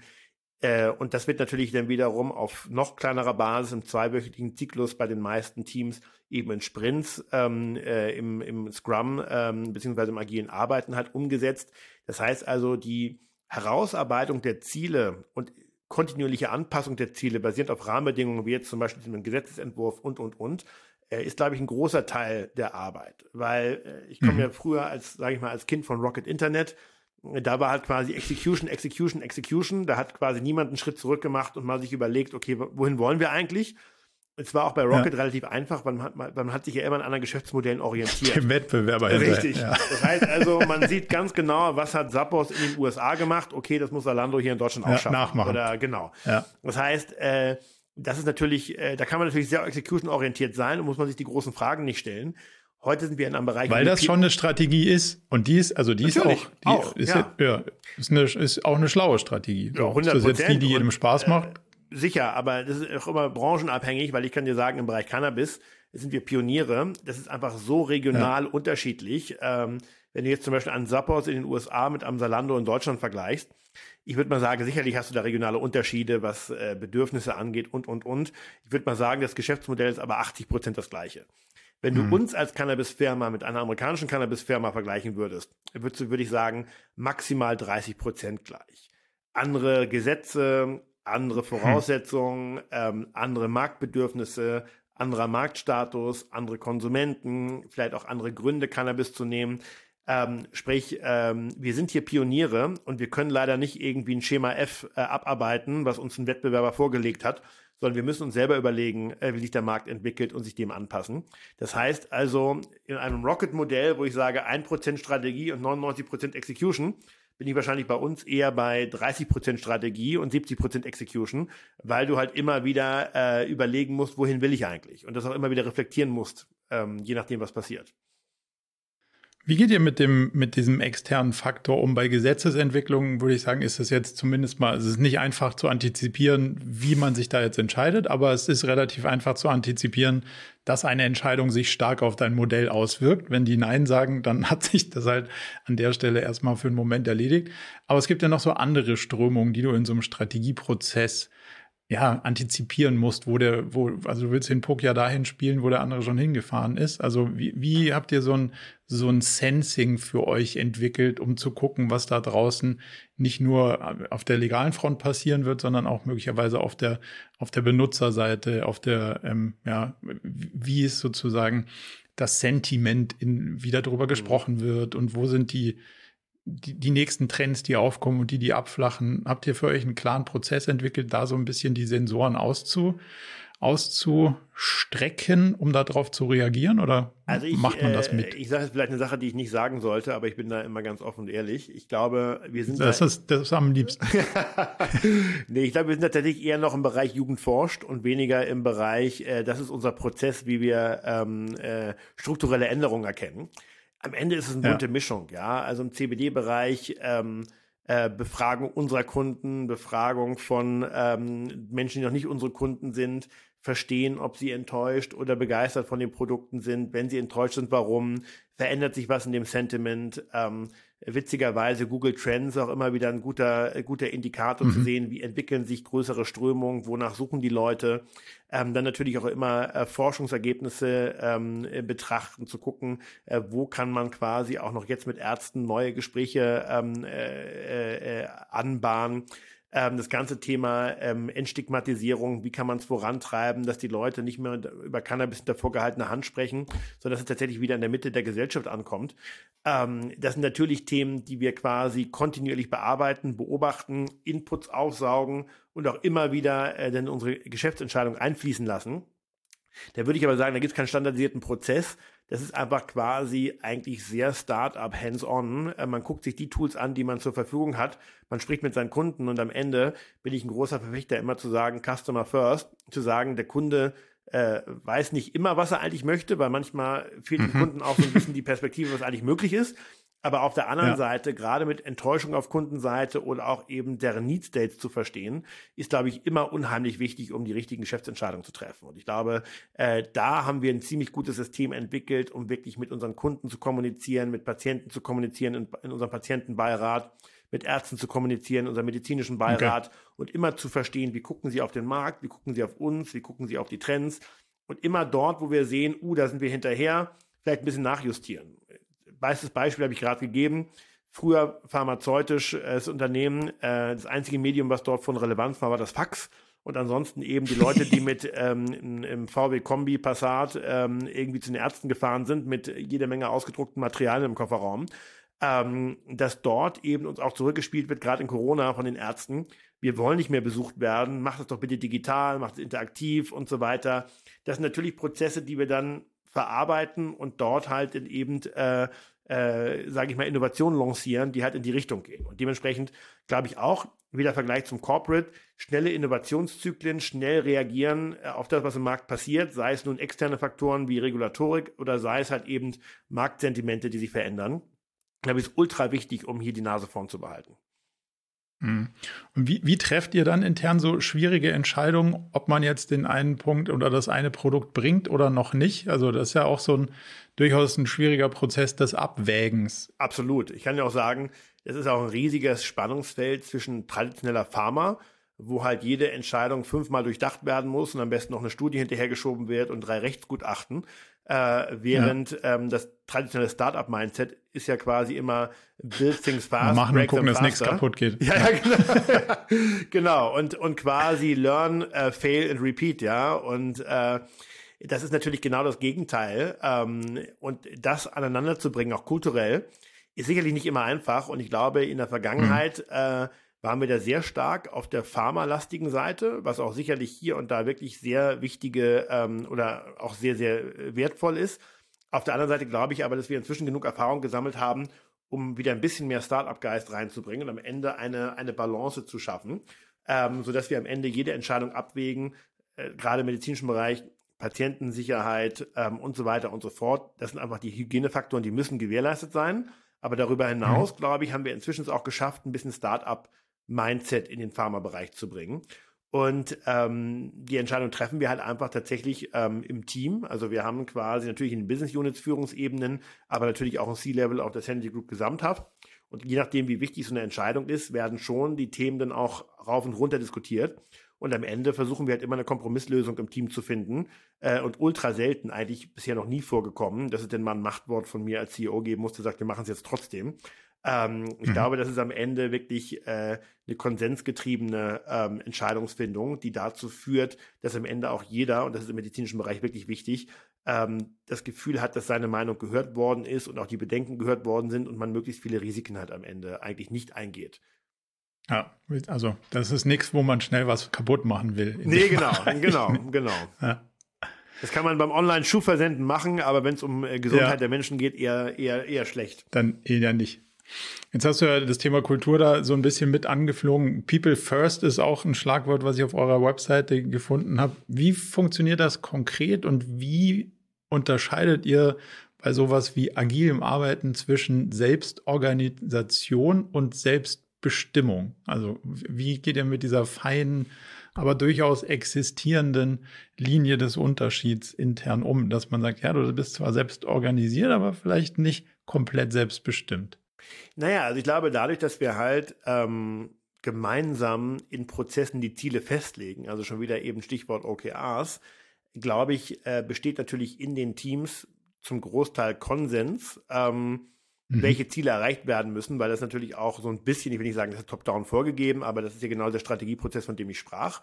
Und sobald mhm. die Ziele festgelegt sind, ist, glaube ich, die Frage vielmehr, äh, wie kommt man dahin? Und ich glaube, am Ende, sicherlich gibt es da verschiedene ähm, Leute, die verschiedene Meinungen haben, wie man diese Ziele am besten erreichen sollte. Aber auch da ist für mich eigentlich der, die Quintessenz eines agilen Prozesses, sprich am Sprint und einer, einem Review- und Planning-Prozess, dass man eben äh, als Team nicht nur selbst ähm, organisiert, seine Arbeit organisiert, sondern eben auch in diesem Team sagt, welche sind eigentlich die richtigen Hebel, die wir jetzt ziehen müssen, um das Ziel zu erreichen. Und ich will nicht sagen, dass quasi dort wir eine Basisdemokratie haben, dass jetzt quasi jeder eigentlich äh, den anderen overrulen kann. Sicherlich äh, ist es am Ende so, dass äh, auch immer noch mal wieder gefragt wird, äh, zum Beispiel in den Themen, wo ich vielleicht mich ganz gut auskenne, Consumer, Marketing, Branding, Produktentwicklung, äh, dass eben äh, dort auch die Teamleads mal mit mir sperren wollen. Äh, das schreibe ich nicht vor, das kommt teilweise ganz automatisch. Ähm, und am Ende glaube ich schon, äh, dass die Teams eigentlich sehr selbstbestimmt laufen können. Nur wenn ich das Gefühl hätte, dass es mal komplett in die falsche Richtung geht und ich sage, Mensch, Kinder, ich bin jetzt zehn Jahre in der Startup-Branche, äh, habe ich schon tausendmal gemacht, ja. hat tausendmal nicht funktioniert, ähm, dann gehe ich vielleicht mal ein bisschen top-down rein und sage, gute Idee, aber hier sind meine Five Cents, vielleicht machen wir es doch anders. Das ist eigentlich das einzige, die einzigen Situationen, wo ich mal in so eine Selbstbestimmung reingrätsche und vielleicht mal, äh, ich sag mal, meine Richtlinienkompetenz ausnutze als CEO. Äh, aber ansonsten, äh, Schönes ich, Wort. aber ansonsten, äh, würde ich fast sagen, unsere Teams sind selbst organisiert und selbstbestimmt. Nur eben die Overall Company Goals, die sind halt tatsächlich noch relativ, äh, sage ich mal, natürlich auch im Prozess entwickelt, aber im Vergleich zu den Themen, wie man da hinkommt, relativ top-down vorgegeben. Wie wichtig ist es für sowas wie eure Kultur, dass ihr auch, sagen wir mal, ganz coole Investoren habt? Jetzt habe ich gesehen, durchaus beneidenswert, mit Will I Am gab es eine, einen LinkedIn-Post. Wie, wie viel Auswirkungen hat das auch nicht nur auf die Marke, Produkte und so weiter, sondern auch so nach intern? Was, was macht das mit den Leuten? Oder also, ist das ge gewollt? Also es ist, äh, es ist es ist definitiv nicht mit Kalkül passiert, ja. Also ähm, der Grund, warum ich äh, am Ende ähm, es sehr charmant fand, diese ganzen Celebrities mit auf den Cap-Table zu heben, war eigentlich in erster Linie gar nicht das Rational, die Leute intern zu motivieren, sondern eigentlich viel mehr, äh, um Cannabis wirklich so ein bisschen eine gebreite gesellschaftliche ähm, mhm. Basis zu geben. Ja, also wenn Klaas Häufer Umlauf, Mario Götze, ein André Schürle, ein Will I Am und ein Snoop Dogg alle in ein deutsches Cannabis-Unternehmen investieren. Denn, denn meines Erachtens äh, hilft das auch bei der Entstigmatisierung von Cannabis gesamthaft. Ja, und ich glaube, das war eher ja. unser Rational. Das natürlich, äh, und das ist wirklich kein Scherz, vor zwei Wochen All Hands, ähm, alle saßen unten im, im, in unserer sogenannten Social Area. Unser eigener hausinterner Store ist direkt nebendran. Da ist ein Fenster quasi von der Social Area in den Store hinein. Und während wir ähm, das All Hands hatten, kam unangekündigt Klaus Häufer Umlauf in den Store rein, hat was gekauft und winkte dann durch das Fenster ähm, an die versammelte Mannschaft. Und natürlich gehe ich davon aus, ohne dass es mir jetzt jeden Tag zugetragen wird, dass es das, was mit den Leuten macht, ja, und denken, oh wow, cool, hier ja. Klaas, Klaas ist hier und kauft CBD-Produkte äh, von uns, wie cool ist das denn? Das ist wahrscheinlich äh, schon was anderes, als wenn es jetzt reine Finanzinvestoren wären, die sich ausschließlich auf dem Cap-Table tummeln würden. Ja, also von daher ich glaube, ähm, wir haben das nie quantifiziert und auch nie wirklich in unsere Strategie eingebunden. Ähm, aber natürlich glaube ich schon, ähm, dass das Leute auch, ich will nicht sagen mit Stolz erfüllt, aber doch eine gewisse Art Bestätigung gibt, dass sie in der richtigen Firma arbeiten, wenn sie sehen, dass so Leute, die in einer so herausstehende Position haben, ähm, sich für uns entscheiden und nicht für andere. Ist ja wahrscheinlich auch unter dem Aspekt Homeoffice versus, äh, also den ganzen Tag in Zoom abhängen, da kommt halt Will I Am nicht mal vorbei und schüttelt die Korrekt, korrekt, korrekt. Also auf der Seite hast du, glaube ich, eine ganz gute ja. Incentive-Lage geschaffen. Was aber so. übrigens auch ganz cool ist, das will vielleicht noch ein Satz dazu, ähm, diese Celebrity-Investoren haben ja nicht investiert und es war uns auch ganz wichtig, weil die denken, boah, Cannabis geil, damit kann man Geld verdienen. Jeder dieser Celebrities von ähm, am Ende Klaas Häufer Umlauf über Dennis Aogo, äh, äh, also wirklich eigentlich alle, Steffi Giesinger, haben eigentlich alle einen gewissen Grund, warum sie Cannabis ähm, spannend finden. Bei Klaas Häufer Umlauf, der hat in seinem Umfeld ähm, äh, Leute, die halt aus medizinischen Gründen Cannabis nutzen, ähm, hat gesehen, was für einen positiven Effekt das haben kann und sind dementsprechend, ist dementsprechend sehr offen gegenüber dem Thema bei unseren Sportlern, die haben halt gesehen, dass CBD halt im Sport durchaus gut eingesetzt werden kann. Das heißt also, das ist nicht so, dass die Leute einfach denken, boah, Cannabis, cooles Investment, sondern oftmals eine persönliche Geschichte dahinter. Und ich glaube, das ist tatsächlich auch, hm. wo du die, in, die, Kultur in der Firma angesprochen hast, natürlich auch toll für die Leute, ähm, die hier arbeiten, zu wissen, dass es Leute gibt, die bekannt sind, die wirklich an das glauben, was wir hier jeden Tag tun und nicht nur, weil sie damit Geld verdienen wollen, sondern weil sie auch ans Thema glauben. Und ich glaube, das in der Tat äh, erfüllt schon viele Leute, inklusive mir, äh, mit gewisser Art und Weise mit Stolz, dass wir hier an was arbeiten, was auch einen guten Impact ähm, auf das Leben vieler Menschen haben kann.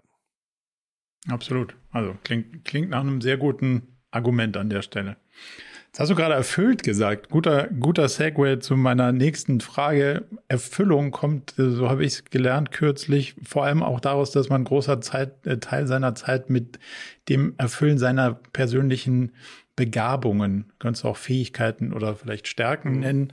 Ähm, wenn man, wenn das eine hohe Deckung hat, dann ist man irgendwie erfüllt und kann auch so ein bisschen Zufriedenheit daraus ziehen. Wie viel Prozent deiner Zeit würdest du sagen, verbringst du mit den Sachen, für die du eine Begabung empfindest und wie viel Prozent äh, fallen unter die Kategorie Steuerberat äh, Steuererklärung und Co. und was man sonst noch als Geschäftsführer von, äh, von Unternehmen so machen muss? Das ist tatsächlich eine sehr spannende Frage, weil das ist eine Frage, die ich auch selber ziemlich viel reflektiere. Ähm, ich würde mal sagen, ähm, in guten Phasen würde ich sagen, 60 bis 70 Prozent erfüllen mich. Ähm, 30 bis 40 Cool. Prozent denke ich, puh, das muss jetzt gemacht werden, äh, aber eigentlich ist es weder mein Talent, äh, noch ist es meine Stärke, noch ist es meine Passion. Ähm, sprich, äh, viel Lust habe ich darauf nicht, aber es muss aber getan werden. Ich glaube, dieses, dieses Maß an Disziplin, die muss man einfach als Gründer mitbringen. Ich glaube, dass man sich am Ende nur auf die Sachen fokussiert, wo man sagt, boah, da habe ich Bock drauf. Ähm, das geht leider nicht. Das heißt, diese Disziplin ist, ist tatsächlich ziemlich wichtig. Deswegen glaube ich, ich werde nie an einen Punkt kommen, wo ich sage, 100 Prozent der Dinge sind die, die mich erfüllen. Ähm, zumindest nicht mehr in diesem Berufsleben. Ähm, es gibt sicherlich auch äh, Momente und Phasen, wo ich sage, 30 Prozent ähm, dessen, wo ich gut drin bin, kommen zum Einsatz und 70 Prozent sind tatsächlich äh, äh, Dinge, die, die mir nicht so liegen. Das war tatsächlich auch eine Genese bei mir. Ähm, und am Ende ist es natürlich auch immer die Frage, was für ein Team du dir zusammenstellst. Ähm, das habe ich schon sehr früh in meiner Karriere gelernt, äh, nur Leute anzustellen, die so denken wie man selbst und die so handeln wie man selbst und die Stärken haben wie man selbst, ist nie ein guter Ratgeber, weil dann wollen alle die gleichen Dinge machen und keiner hat Lust auf die Dinge, die, ähm, die, die, die einem nicht liegen. Ähm, sprich, äh, ein CFO wird immer ein anderer Typ sein als ich, ja, vom Profil her und auch von seinen Talenten und, und Wünschen. Und am Ende glaube ich, inzwischen haben wir ein Team aufgebaut in der Firma mit einem konsistenten C-Level, einem tollen First-Level, wo ich sage, ich kann meine Stärken einbringen. Sprich, äh, ich würde persönlich sagen, ich bin eher auf der kreativen Seite stark, bin erstaunlicherweise, was normalerweise für kreative Leute nicht immer so gilt, ähm, auch sehr zahlengetrieben. Sprich, ich liebe es dann auch so in, in, in, in in Dinge mich reinzunörden. Ähm, aber so äh, andere Dinge wie administrative, täglich wiederholende Arbeiten, ähm, das ist halt nicht so mein Ding. Ähm, und ich würde mal sagen, in der Anfangsphase der Sanity Group, da musste man als Gründer alles machen. Ähm, sprich, da würde ich sagen, da war wahrscheinlich noch weniger, habe ich dort meine Stärken eingebracht. Aber umso größer das Team dann wird, umso mehr kann man sich halt den Luxus erlauben, auch für die Dinge, ähm, die einem nicht liegen, äh, Leute einzustellen, denen das halt besonders liegt und die auch vielleicht Lust auf die Dinge haben. Und diese komplementären, diversen Management-Teams halte ich inzwischen für äh, eigentlich komplett maßgeblich eine erfolgreiche Organisation aufzubauen. Und äh, das klingt heute so banal, aber das war in der Tat äh, tatsächlich ein Learning-Prozess. Jetzt hast du erfolgreiche Organisation. Wie ist deine persönliche Definition von Erfolg für dich als, für dich als du? Ähm, ich glaube, dass man die Dinge schafft, die man sich vornimmt. Ähm, das hat zwei Variablen. Das heißt einmal das, was man schafft und einmal das, was man sich vornimmt. Ich neige immer dazu, mir mehr vorzunehmen, Okay. als ich am Ende Ja. schaffe. Das heißt nicht, dass ich weniger schaffe als andere Menschen. Das heißt, nur im Verhältnis zu dem, was ich mir vorgenommen habe, schaffe ich weniger. Und ich glaube, am Ende, ähm, meine persönliche Definition äh, von Erfolg äh, ist das äh, zum Großteil zu erreichen, was ich mir vorgenommen habe. Ähm, ich habe gerade meiner Frau äh, gestern erzählt, wie sehr ich mich heute noch darüber freue, dass wir quasi in einem kompletten Großputz letztes Wochenende die Wohnung einmal sauber gemacht haben. Das hat mich jetzt wirklich tatsächlich eine Woche lang gut schlafen lassen. Ähm, kleines banales Beispiel, aber das ist ein typisches Beispiel von dem, was man sich eigentlich seit Monaten vorgenommen hat und dann macht man es und dann ist man glücklich. Und das ist natürlich in viel komplexerer Art und Weise äh, genau das gleiche auch in Unternehmensfragen. Ja, und ich glaube, man wird immer unzufrieden sein und sich unerfolgreich fühlen, wenn man entweder sich zu viel vornimmt und das nicht erreicht oder am Ende äh, sich was Realistisches vornimmt, aber auch nicht erreicht, wenn man vielleicht die Möglichkeiten nicht hatte. Und ich glaube, am Ende realistische Ziele mit realistischen Ansprüchen und Leistungen miteinander zu verbinden, das ist für mich die Definition von Erfolg. Was natürlich wichtig ist, ist, dass die Ziele, die man sich setzt, natürlich auch die Ziele sein müssen, äh, die ausreichen, um die Firma gesamthaft erfolgreich zu machen. Sprich, wenn ich weiß, ich habe noch 5 Millionen Euro auf dem Konto und mit denen muss ich jetzt profitabel werden, dann reicht es nicht aus, wenn ich äh, mir als Ziel setze, nächstes Jahr 10 Millionen Euro zu verbrennen und damit ist man dann schon ganz gut, dann verbrennt man 9 Millionen, dann sagt man, oh, war ja ein Erfolg, aber der Firma hat am Ende trotzdem nichts gebracht, weil Bisschen äh, knapp. Genau. Und ich glaube, das ist so, so ein typisches Spannungsfeld, in dem man sich bewegt, aber am Ende Erfolg äh, sind die richtigen Ziele zu setzen und die mit den richtigen Maßnahmen auch zu erreichen. Jetzt warst du ja vor der Sanity Group auch schon lange und äh, umtriebig in dieser ganzen Startup-Welt unterwegs und weiß nicht, ob es genau deine letzte Station war, aber Movinga ist auf jeden Fall eine deiner, deiner Vorgängerstationen gewesen. Was würdest du sagen, hast du daraus mitgenommen aus der, aus der Station in die nächste? Also, ich habe ja schon gesagt, äh, wenn ich mal so grundsätzlich mein Talent äh, betrachte, ist es eigentlich eher nach vorne zu gehen, ähm, Ideen zu entwickeln, ähm, outside the box zu denken ähm, und vielleicht auch manchmal ungewöhnlichere Wege zu gehen. Ähm, aber eigentlich würde ich sagen, ich bin ein sehr klassischer Growth-Gründer, ja, der halt wirklich eher sagt, wie machen wir den Markt jetzt und wohin laufen wir. Äh, so hat Movinga angefangen, aber als ich bei Movinga angefangen habe, hat sich das Thema sehr schnell gedreht, weil einfach klar war, dass es eben kein Growth Case mehr war, sondern eigentlich ein Restrukturierungsfall. Und äh, was eigentlich überhaupt, sage ich mal, nicht klassisch in meiner Natur liegt, nämlich eine Firma zu restrukturieren und gar nicht mehr dran zu denken, wie wachsen wir eigentlich, sondern noch, wie sparen wir Kosten, wie werden wir effizienter, wie schaffen wir bessere Prozesse. Wieder eine Sache der Disziplin. Ähm, ich habe mich damals bewusst entschieden, trotzdem ich wusste, dass es outside my comfort zone war, wie es so schön auf Neudeutsch heißt, ähm, das mhm. durchzuziehen, das zu machen. Und ich glaube, in den vier Jahren, wo ich bei Movinga war, ähm, habe ich unheimlich viel gelernt über Menschen, über mich selbst, über Dinge, die wichtig sind und vor allem auch über die Disziplin, auch manchmal Dinge tun zu müssen, die, an denen man keinen Spaß hat, aber die halt einfach zum Überleben einer Firma getan werden müssen. Und ich glaube, ähm, auf der einen Seite hat mich das vorsichtiger werden lassen und weniger optimistisch, aber jetzt äh, würde ich sagen, ich bin immer noch ein grundsätzlicher Optimist. Dementsprechend glaube ich, äh, das hat mich vielleicht ein bisschen neu justiert. Aber ich würde sagen, ich bin, glaube ich, ein besserer Unternehmer durch Movinga geworden, äh, weil ich halt tatsächlich eben auch äh, live miterlebt hat, was passieren kann, wenn die Dinge nicht so laufen, wie man sich die vorstellt. Und jetzt hm. ist Movinga eine schöne Geschichte, weil die Firma immer noch lebt und äh, alle hatten es mal irgendwann Ende 20, glaube ich, 16 abgeschrieben und gesagt, ach, das wird eh nichts mehr. Ähm, das ist bin nach wie vor ein Teil meines Stolzes, heute zu sagen, ich habe der Szene bewiesen, dass es, äh, dass es auch äh, anders geht und dass es nicht in Stein gemeißelt war. Aber ich glaube, am Ende war das tatsächlich ein sehr einschneidendes Erlebnis für mich, wo ich viel gelernt habe. Hättest du gerne darauf verzichtet, wenn du es jetzt im Nachhinein nochmal umentscheiden könntest? Ja, das sind genau die richtigen Fragen. Also das äh, frag mich fünfmal, ich werde dir wahrscheinlich fünfmal eine andere Antwort geben.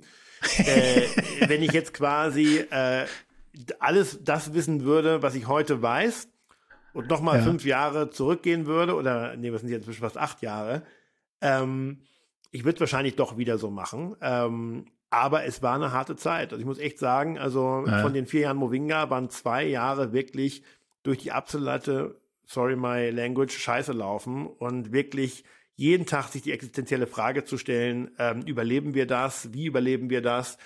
Und ich werde immer noch nicht vergessen, die Anekdote muss ich jetzt äh, kurz erzählen, wie äh, wir eine Finanzierungsrunde machen wollten bei Movinga. Aufgrund der schlechten Presse wollte keine Firma anbeißen.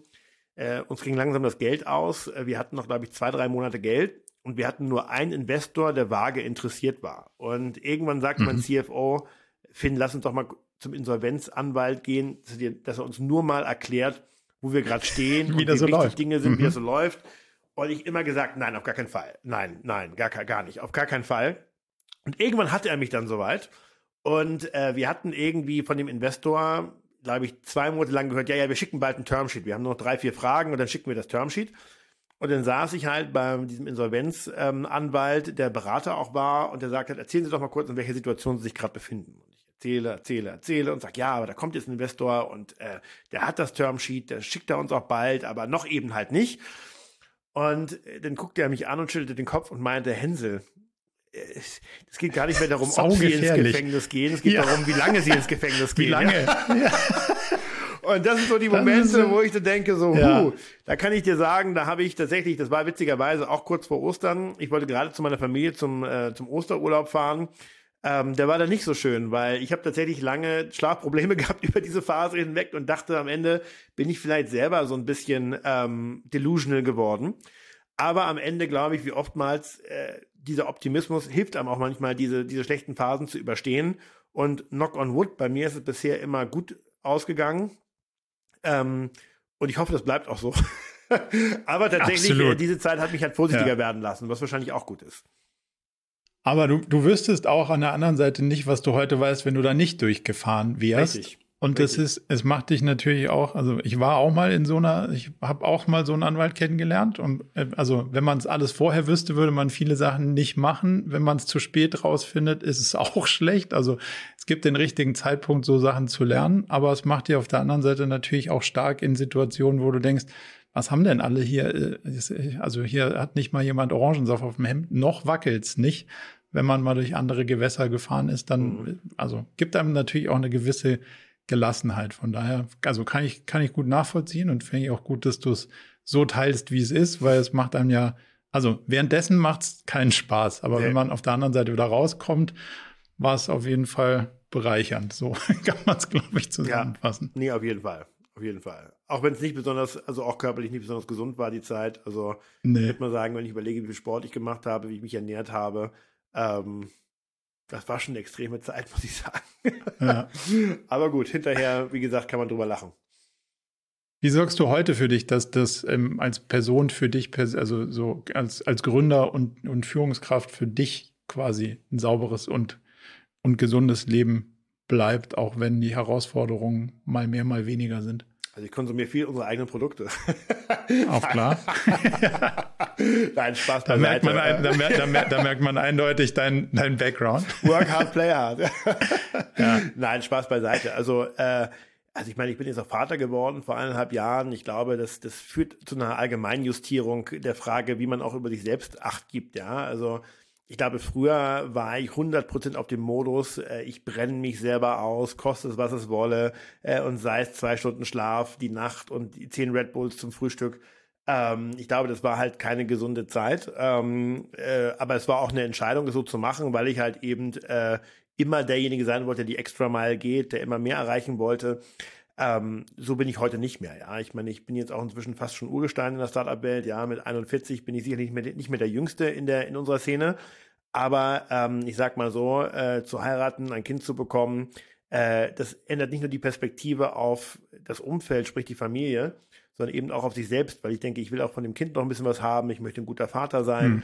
Das heißt, ich kann mich jetzt nicht komplett ausbrennen, ähm, um dann halt irgendwann mit Herzinfarkt, äh, und da habe ich familiäre Vordisposition quasi von meiner väterlichen Seite, äh, mit Herzinfarkt mich jetzt irgendwie in den 40ern schon ähm, aufs Abstellgleis schießen. Ähm, da muss ich selber auf mich aufpassen und das habe ich auch, glaube ich, inzwischen verinnerlicht. Und ich bin ja nicht so, dass ich Yoga jeden Abend mache, aber tatsächlich auch mal einen Urlaub zu machen, äh, da habe ja. ich tatsächlich, und das ist ganz schlimm eigentlich, lange Jahre schlechtes Gewissen gehabt, überhaupt Urlaub zu machen, weil ich immer denke, nee, als Gründer musst du halt vorne stehen und äh, da darfst du auf gar keinen Fall irgendwie dir selber was gönnen. Da bin ich inzwischen drüber hinaus, auch dass ich abends mal früher nach Hause gehe, weil ich das Kind noch mal sehen will, bevor es ins Bett geht. Ähm, und dann vielleicht auch mal eben nicht noch bis Mitternacht E-Mails mache, sondern vielleicht auch einfach mal eine Netflix-Serie gucke, um runterzukommen und dann vielleicht auch mal um elf ins Bett gehe. Ähm, das hätte ich früher nie gemacht. Ich glaube, so, hm. das ist im Alter gekommen, äh, trage ich heute dazu bei, dass es mir selber auch gut geht. Ich meine, ähm, ich mache auch Sport nebenbei ein bisschen. Ich ernähre mich, wenn möglich, eigentlich gesund. Also ich glaube, mein, mein Ich Ende 30 ist ein ganz anderes Ich als ich Ende 20 gewesen. Und das ist, glaube ich, auch gut so, ähm, weil das hätte mein Körper nicht ewig durchgehalten. ja, die alte Rocket-Schule ist nicht auf jeden ja. Fall für, Lang für Langlebigkeit optimiert. So, das kann man sagen. Wenn es jetzt ein Thema gäbe, wo du sagst, Mensch, da würde ich unbedingt gerne irgendwie mal ein Seminar, Online-Kurs, was auch immer machen, ähm, in dem unternehmerischen Umfeld, Gibt es das? Würdest du sagen, das ist eine ungelöste Frage in meinem Universum? Wenn da einer eine Antwort hätte, wäre ich dankbar? Puh, meinst du jetzt fachlich oder meinst du äh, hellseherisch Kann im Sinne von. Äh Na gut, also die Aktienkurse von morgen wirst du in dem Seminar auch nicht rauskriegen, aber äh, irgendwas, wo du sagst, okay, da, da hat jemand eine, eine Antwort auf eine Frage gefunden und hat eine Lösung gebaut, die, die fände ich spannend. Was wäre die dazugehörige Frage, wenn dir eine in den Kopf kommt? Also, ähm, es gibt sicherlich viele Fragen, die unbeantwortet sind. Ähm, das Problem ist halt, äh, ich glaube, die Antworten gibt es auch noch nicht. Ja, also mhm. die Frage ist, äh, welche Krankheiten auf der Welt kann man mit Cannabis behandeln und wie gut ist das im Vergleich zu anderen Arzneimitteln? Ja, das ist eine Frage, die alle Leute dringend ähm, beschäftigt. Äh, da sind aber mehrere Millionen bis fast Milliarden Forschungsgelder für notwendig.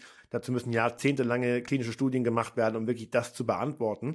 Ähm, das sind natürlich Dinge, die mich brennend interessieren, weil ich glaube, ich sehe halt eben Indikationen, ich sehe, dass Leute halt ähm, sich besser fühlen. Wir sehen Studien, die dahin deuten, aber ich glaube, ähm, diese Frage vollends zu beantworten, das ist sicherlich noch ein blauer Fleck ähm, oder soll ein weißer Fleck in der Landkarte. Ähm, ich glaube auch tatsächlich, äh, zu verstehen, wie der menschliche Körper mit Cannabis interagiert. Ähm, das ist, glaube ich, eine Sache, wo ich sicherlich noch ein bisschen mehr lernen kann, weil selber bin ich kein Mediziner. Ähm, da habe ich sicherlich sehr viel gelernt in den letzten Jahren, aber äh, man arbeitet natürlich immer gerne für Dinge, die man genau versteht. Und ich glaube, da wäre sicherlich nochmal ein Seminar zu verstehen, wie eigentlich im menschlichen Körper Cannabis interagiert und warum es so wirkt, wie es wirkt. Ähm, da kann ich sicherlich nochmal äh, ein Seminar zu belegen.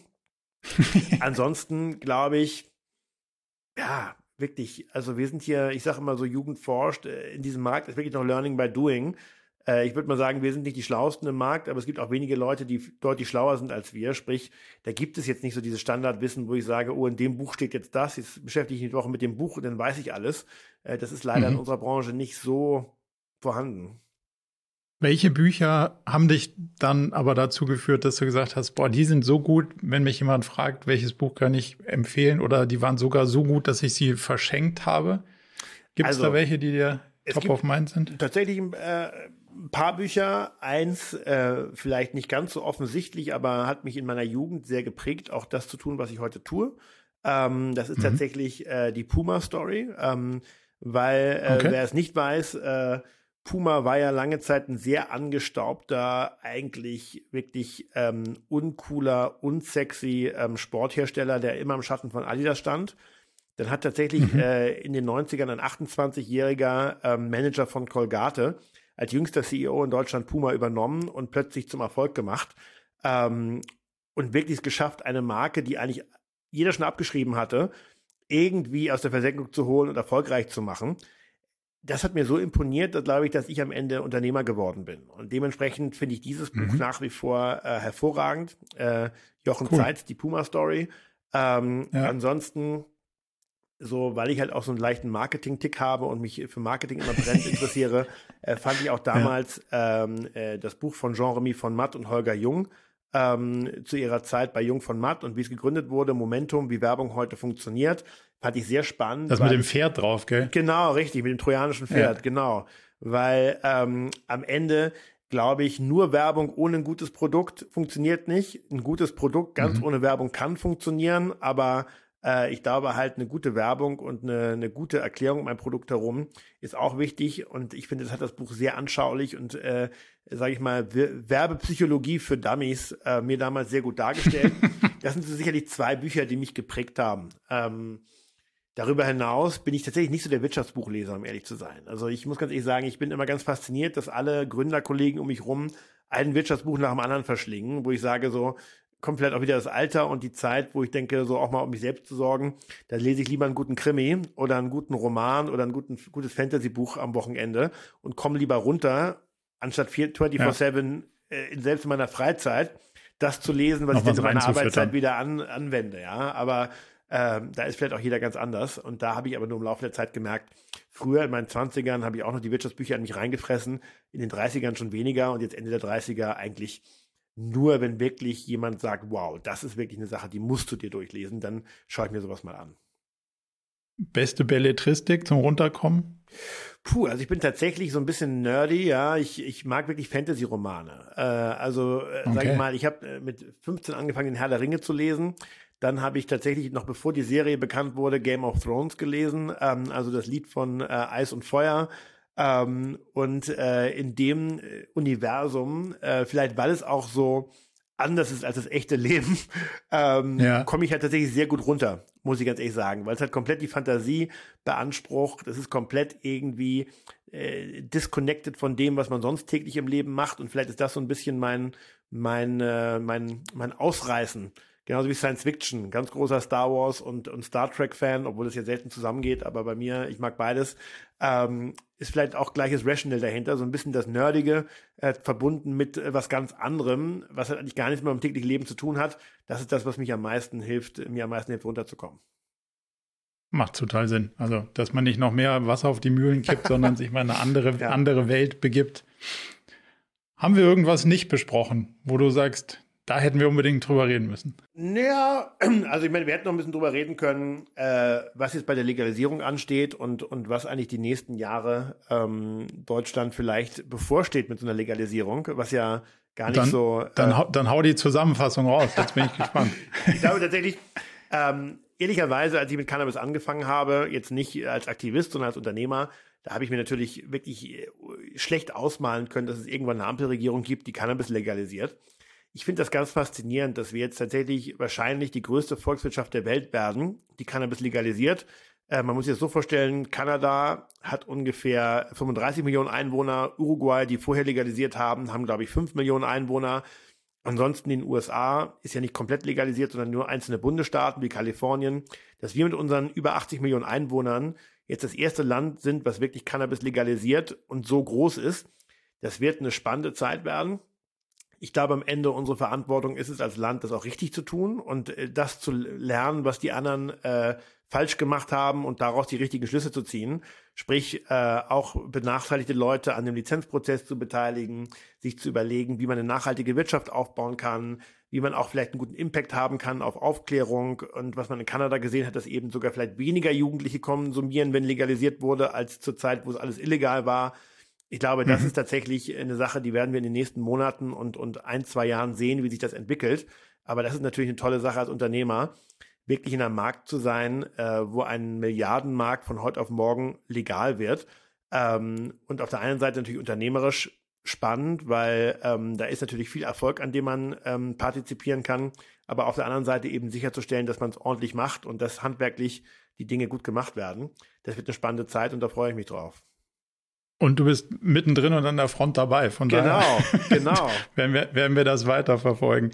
Wenn jetzt jemand sagt, Mensch, das war so spannend, jetzt möchte ich mehr zu dir, zu euch, zu euren Produkten erfahren, was ist online der beste ähm, Anflugwinkel? Wo, wo findet man mehr zu, zu dir, zu den Marken? Puh, ich glaube, mich kann man einfach googeln. Inzwischen äh, sind tatsächlich so viele Artikel über mich erschienen von Lebensgeschichten. Also ich glaube, äh, das findet man relativ schnell. Wenn man sich interessiert ja. für die Sanity Group, ähm, glaube ich, sollte man uns auf Instagram folgen oder auf Twitter folgen, alles unter Sanity Group. Ähm, aber natürlich auch auf sanitygroup.com werden alle unsere Geschäftsmodelle, unsere Marken vorgestellt und äh, wen es dann näher interessiert, der kann dann von da aus sich auch durch unser Universum durchklicken und äh, alles, was er spannend findet, von medizinischen Geräten bis hin zu Fertigarzneimitteln gegen Schizophrenie, bis hin zu äh, Zäpfchen gegen Endometriose. Dort findet man eigentlich äh, alles. Von daher äh, würde ich sagen, für diejenigen, die einfach sich wissenschaftlich oder inhaltlich damit beschäftigen wollen, sanitygroup.com ist wahrscheinlich die beste erste Anlaufstelle. Top. Das werden wir verlinken. An der Stelle vielen, vielen Dank für Sehr deine gerne. Zeit und die wirklich spannenden, unterschiedlichen Felder, die wir gemeinsam bereisen durften. Sehr gerne. Und äh, ja, freue mich auf den nächsten Austausch. Vielen Dank. Hat mich auch gefreut. Bis bald. Zum Abschluss noch ein kleiner Hinweis in eigener Sache. Wir haben ja nicht nur diesen spannenden Podcast, sondern auch einen Newsletter, bei dem wir uns versuchen, so aus unterschiedlichen Perspektiven dem Thema zu widmen, wie man eigentlich sein Leben und ein Unternehmen heute so wirklich führen kann und soll. Von daher gibt es da einmal im Monat ähm, ganz spannende Perspektiven und natürlich kriegt ihr über den Weg auch immer mit, welche neuen Podcast-Episoden stattfinden, welche Events wir vielleicht online haben und viele andere Sachen. Von daher meldet euch am besten gleich zur Mailingliste an unter murakami.com/newsletter.